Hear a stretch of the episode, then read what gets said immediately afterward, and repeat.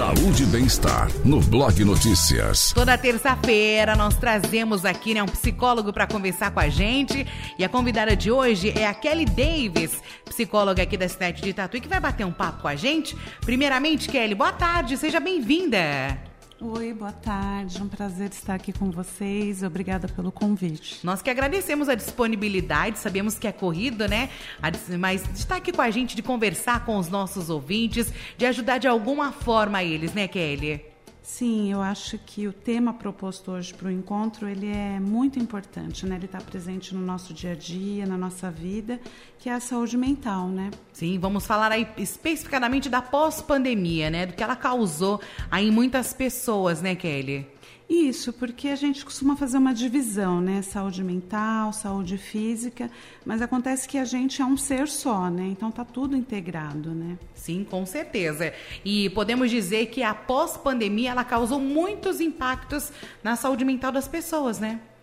É, o que, que acontece? O que, que a gente costuma dizer, né? Que a pandemia, ela foi como um, um grande um acontecimento, um evento, vamos dizer assim, que mudou as nossas vidas. Né? A gente tinha um mundo que a gente conhecia, é, onde a gente tinha uma previsibilidade das coisas, uma familiaridade com as coisas, e isso foi tirado da gente né? de uma forma muito repentina e jogou a gente num lugar desconhecido. Né? Então, naquele começo da pandemia, fique em casa, tem um vírus circulando aí, que a gente não sabe muito bem o que, que ele faz, como ele é transmitido, usa máscara, não usa, passa o álcool, não precisa precisa.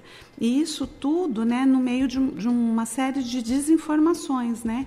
Então, todo esse contexto é, de desinformação, incerteza, vai, vai esperar espera um mês, espera três meses, fim do ano, e tudo isso vai jogando a gente num lugar muito inseguro. Né? Então, a gente vai ficando com receio, né? como é que vai ser? Vai, vai, vai terminar? A gente vai voltar ao normal? e deixa a gente com esse mundo que a gente conhecia num mundo que a gente não conhece mais, né? Que a gente fala que aquele mundo presumido que fazia parte da nossa vida, ele não existia mais, né, naquele momento. Lembro que bem no começo era 14 dias, né? Sim. Vamos ter aí 14 dias de isolamento, né? Quando surgiram os primeiros casos aqui no Brasil. Primeiro que na televisão a gente via, né? Acontecer na Europa, os maus, as mortes que estavam acontecendo. Quando a gente vê lá do outro lado do mundo, a gente pensa, não vai vir para cá, né? Sim, e até, né, dentro da psicologia, a gente tem uma área que é a psicologia de desastres, né?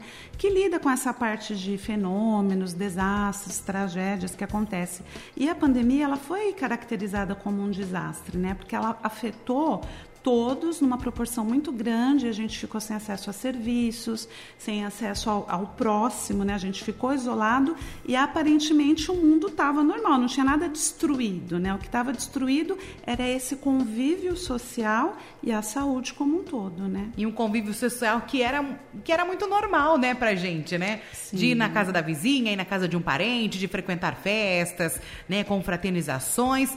E como você disse, o, o impacto maior foi que tudo isso foi foi tirado de uma hora para outra, né? Sim, a Não gente... teve uma adaptação para isso, né? Exato. A gente até fala que foi como viver um luto, né? Um luto coletivo, porque você tinha um mundo que você conhecia e houve uma ruptura nisso. Então, quando tem essa ruptura, né? Isso desorganiza a gente de uma forma externa. Ah, então não posso mais ir para a escola, não posso mais ver minha avó no fim de semana, não vou reunir com meus amigos, mas também desorganiza a gente internamente, porque a gente não sabe lidar com essa essa coisa repentina de não poder mais, né? De não ter mais a familiaridade da situação, né? Eu não sei como é que vai ficar, né? Lidar com o incerto, né? E a raiz da insegurança é isso, a falta de certeza, né? Eu não sei como é que vai ficar, então eu tenho medo, eu me sinto insegura, né? Aí foi o medo de tudo isso, de toda essa mudança e o medo do vírus também, né? De pegar ou de transmitir para alguém e acontecer, né, uma morte que causou tantas mortes. Então, além de tudo isso, veio o medo desse vírus especificamente, né? Sim, a gente fala das perdas, né? Das perdas concretas, né? Então, tinha realmente pessoas que teve muitas pessoas que morreram, teve muitas pessoas que ficaram doentes, ficaram com sequelas, né? E teve as perdas simbólicas, né? Então, assim, para, não pode mais sair. Então, muita gente perdeu emprego, relacionamentos que chegaram ao fim por ter essa convivência tão intensa dentro de um mesmo ambiente, é, pessoas que tiveram que abrir mão de alguma coisa por questões financeiras, pessoas que é, foram para outras cidades, enfim, vários tipos de mudanças que nos levam a perdas simbólicas que a gente fala, né? E essa questão de ter um, um, vírus, né? E as pessoas ficarem às vezes no extremo, com muito medo, né? Então não quero contato, não vou sair e se paralisar nesse medo ou um extremo perigoso de isso não é nada, não acredito, né? Imagina, não, isso é invenção. Então procurar um equilíbrio naquele momento também era um desafio, né? É até porque a gente estava dentro de casa, a gente tinha acesso à rádio, à televisão, né? Os meios de comunicação e cada dia era uma notícia nova, né? Era uma, um vírus novo, né? Então, as variantes. As variantes, correndo atrás de vacina, essas incertezas, pessoas próximas, né? A nós, infelizmente, internados, muitos até ficaram mais até porque chegaram ao ponto de ficar internados, né, Kelly? Sim, com certeza. Foi essa questão de informação também foi um fator é, que era, tinha dois lados, né? Tinha um lado bom, mas também tinha um lado negativo porque era muito pesado, né? Então, informações todos os dias, número de óbitos, é, variantes diferentes, a vacina vai chegar, a vacina, e ao mesmo tempo fake news também. Então, assim, foi um período muito conturbado e, de novo, isso tudo deixava a gente num terreno da incerteza, né? É ou não é? Vai ter, vai ter fim ou não vai? Né? Então, hoje, nem sei se a gente ainda pode dizer que é uma pós-pandemia. A gente sabe sabe que ainda tem a doença, mas ela está um pouco mais controlada, tem vacina, as pessoas é, se vacinaram, mas a gente ainda está recomeçando nesse contexto que está se apresentando para a gente, né? Sim, ainda muitos têm medo, né? E tem que ter. Também não pode ser aquele, ah, não vai acontecer nada, né? Não vai, não é nada, porque é, gente. Foram muitas pessoas, infelizmente, que perderam a vida, muitos perderam empregos, como a Kelly falou, nessa perda simbólicas, né, de emprego, de relacionamento, né? Ou às vezes não chegou a visitar um familiar que infelizmente foi levado por esse vírus. Então, tudo isso, né, na cabeça, uma hora, opa, vamos precisar precisa de ajuda. Exato, até assim nesse nesse tocante de você perder pessoas durante a pandemia, que foi também um fator muito preocupante, porque quando a gente perde alguém, né, uma forma de você tentar concretizar aquilo e começar a elaborar aquela perda são os rituais de despedida, né? E isso pegou muito forte, porque a pessoa entrava no hospital e às vezes você se despedia ali na recepção, né? Você não, não tinha mais contato com aquela pessoa e aquela pessoa vinha a falecer, é, você você não via a pessoa. Né? Então, como é que você vai concretizar uma perda se você não viu?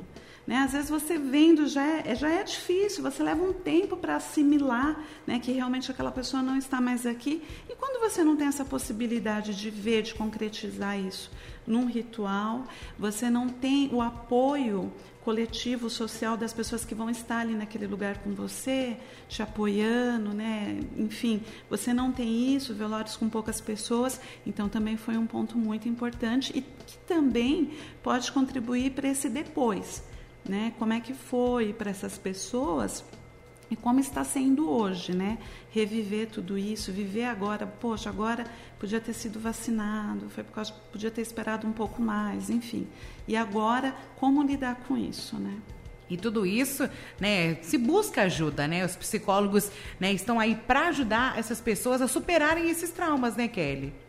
É, na verdade o que a gente está vendo agora, né, esse recomeço, é tentar voltar para um mundo, voltar para uma vida, mas não como ela antes, né? É uma vida diferente, nós também somos diferentes porque nós somos afetados por isso, né? E toda vez que a gente é atravessado por uma coisa tão desorganizadora, a gente se reorganiza, mas a gente não é mais a mesma pessoa. Então também é importante rever os nossos parâmetros, né? As nossas relações. Talvez a gente ainda fique um pouco desconcertado nas reuniões, nos, nos encontros, né?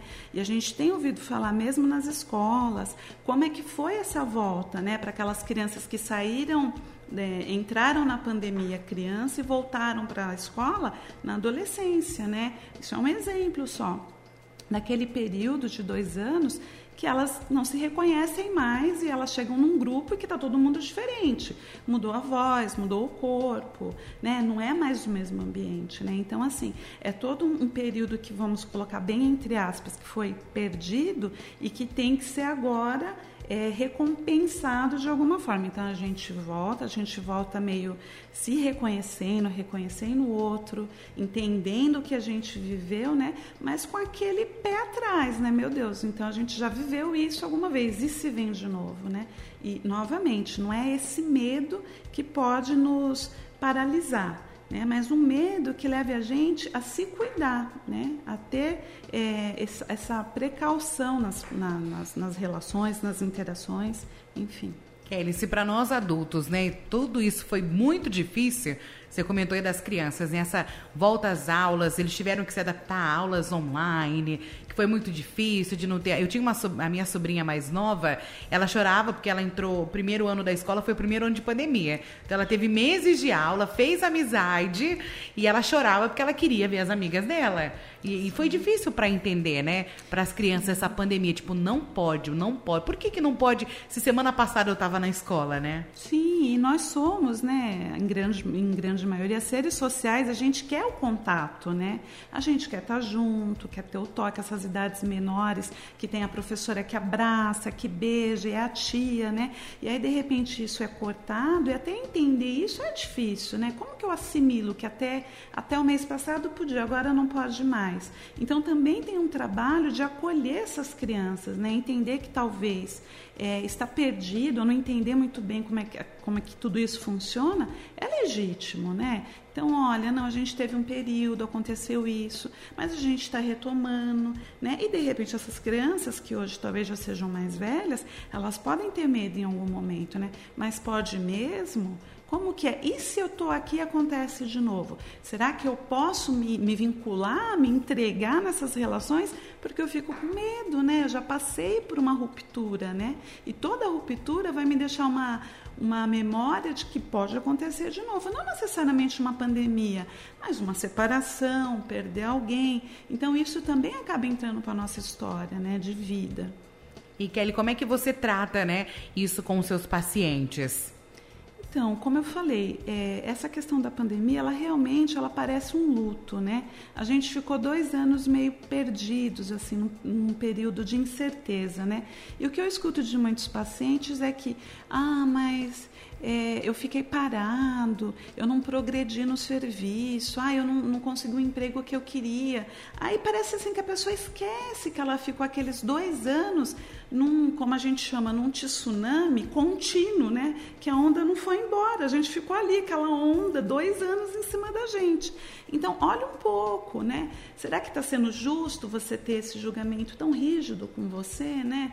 Talvez é um tempo que a gente teve que agora você vai se reorganizar e começar de novo, né, com outras possibilidades, né?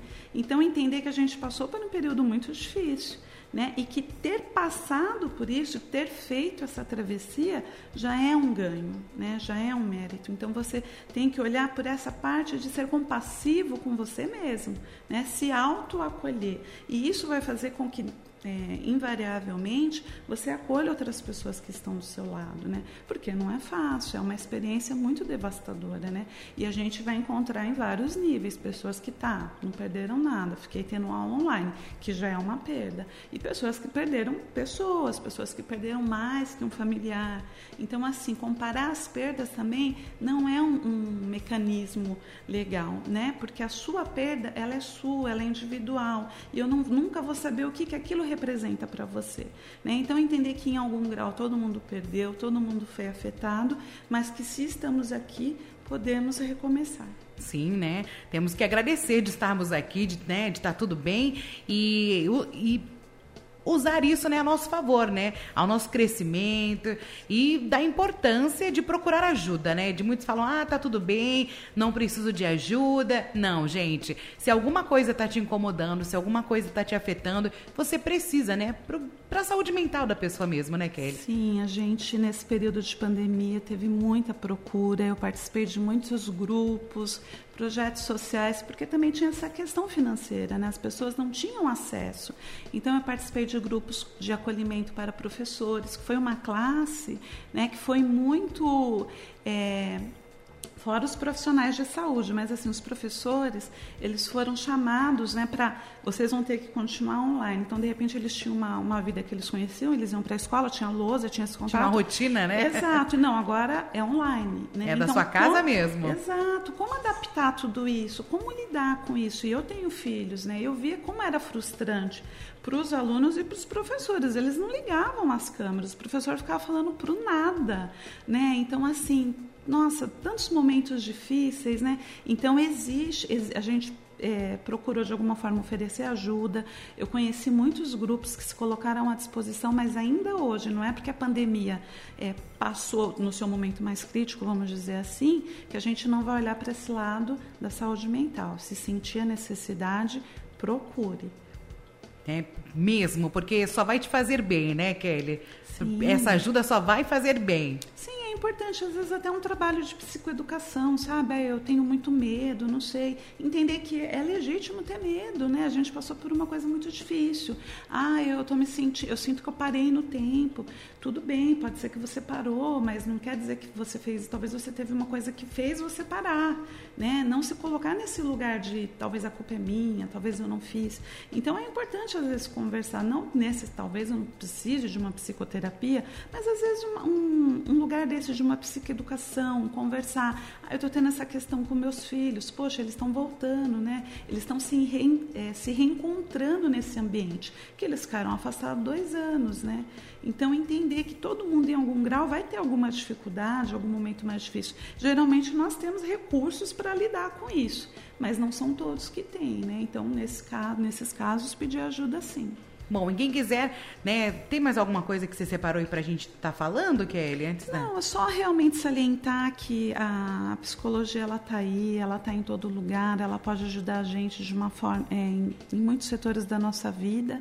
A pós-pandemia mostra isso. A gente tem o PROSA, que faz esse trabalho, né, a gente tem atendimentos sociais, atendimentos gratuitos, realmente para inserir a pessoa que às vezes ela não tem nem dimensão do que, que é uma psicoterapia, o que, que a psicologia pode fazer por ela. Então a gente vai muito nesse intuito de fazer trabalhos nas escolas, nas empresas, para levar a psicologia numa forma mais acessível para a população. Eu até falo assim para todo mundo, se todo mundo soubesse, né, como que é uma terapia, não, todo mundo fazia, né, Kelly? Porque eu sou é, suspeita para falar. Eu posso falar porque eu já fiz, porque é libertador, realmente tem é. isso, né? Às vezes você fica guardando alguma coisa que incomoda, né, que te prende. Então ali você tem essa abertura, você tem, né, é, é encontra, né, alguém para te ajudar. É, eu acho que é um espaço onde você vai ter um autocuidado.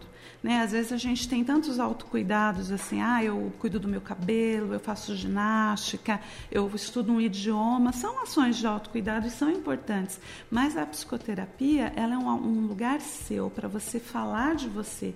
E essa fala sua vai ressoar para você mesmo. Né? O seu terapeuta, o seu psicoterapeuta, ele vai ser o seu espelho. Né? Ele vai te devolver as suas questões. Né? E você vai aprender a se ouvir, a entender as suas escolhas, por que, que você age daquela forma e fazer escolhas que façam mais sentido para você. Com certeza, só tem a te ajudar, né? A pessoa que procura essa ajuda só tem a ganhar também, né, Kelly? Verdade. Kelly, quem quiser também mais saber sobre o seu trabalho, aonde te encontra nas redes sociais, WhatsApp.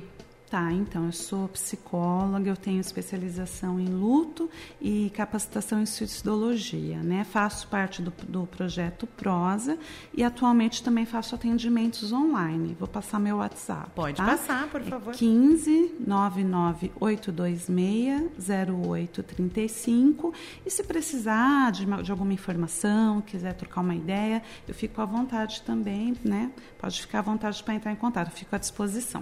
Muito obrigada, Kelly. Quero agradecer a sua participação. Parabenizo, né, não só você, mas também toda a equipe do Grupo Prozer, que promove né, esse trabalho de saúde mental, principalmente promoveu no início dessa pandemia, que ajudou e continua ajudando muitas pessoas, né? Fica aqui o nosso foi dia do psicólogo, né, na semana passada, foi, né? dia 27 de agosto. Isso, no finalzinho do mês. A gente aqui agradeceu, parabenizou vocês, uma classe, né, uma profissão muito digna e que ajuda muitas pessoas dia a dia, pessoas que realmente precisam disso, vocês estão sempre ali, né? Para dar mão, vamos dizer assim, né? Ah, obrigada. Nossa, muito obrigada. E realmente, como eu disse, às vezes a psicologia, por muito tempo, ela teve um lugar meio elitizado, né? Ou até um lugar um pouco preconceituoso, né? Ai, não, não vou, não posso falar que eu vou no psicólogo. E assim, é uma ciência que existe para te ajudar, né? Com, com dados estatísticos, embasada, né? Então é uma ciência, né? E tem toda uma estrutura de um profissional que está ali para te ouvir, para te auxiliar. Então por que não, né? Por que não conhecer, né? E nós estamos aí para tornar a psicologia mais acessível a todos. E vale muito a pena. Agradeço mais uma vez sua participação aqui com a gente, né? Ajudando os nossos ouvintes a conhecer um pouquinho mais, a se conhecerem um pouquinho mais. E até uma próxima, Kelly. Obrigada, eu que agradeço e até uma próxima. até. Conversei aqui com a Kelly Davis, ela que é psicóloga. Hoje o nosso tema foi pós-pandemia, né? Falando aí de saúde mental aqui no nosso blog Notícias, de saúde e bem-estar. Saúde e bem-estar no blog Notícias.